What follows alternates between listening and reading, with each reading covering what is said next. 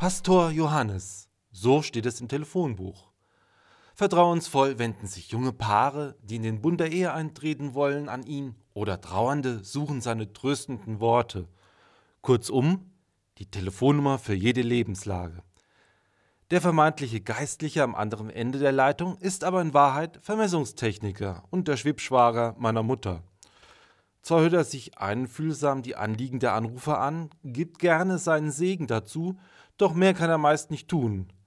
Denn nicht der Pastor heißt Johannes, sondern der Johannes heißt Pastor, nämlich als Nachname. Seinen Nachnamen kann man sich in den meisten Fällen nicht aussuchen.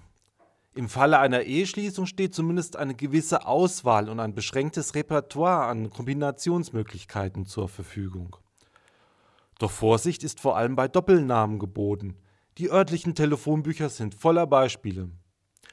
Clemens Große Macke etwa sollte sich nicht wundern, wenn er nicht ernst genommen wird.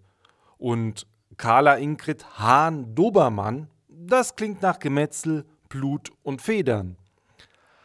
Einladungen zum Essen nehmen bei Lieselotte Schimmel Koch nur wenige an.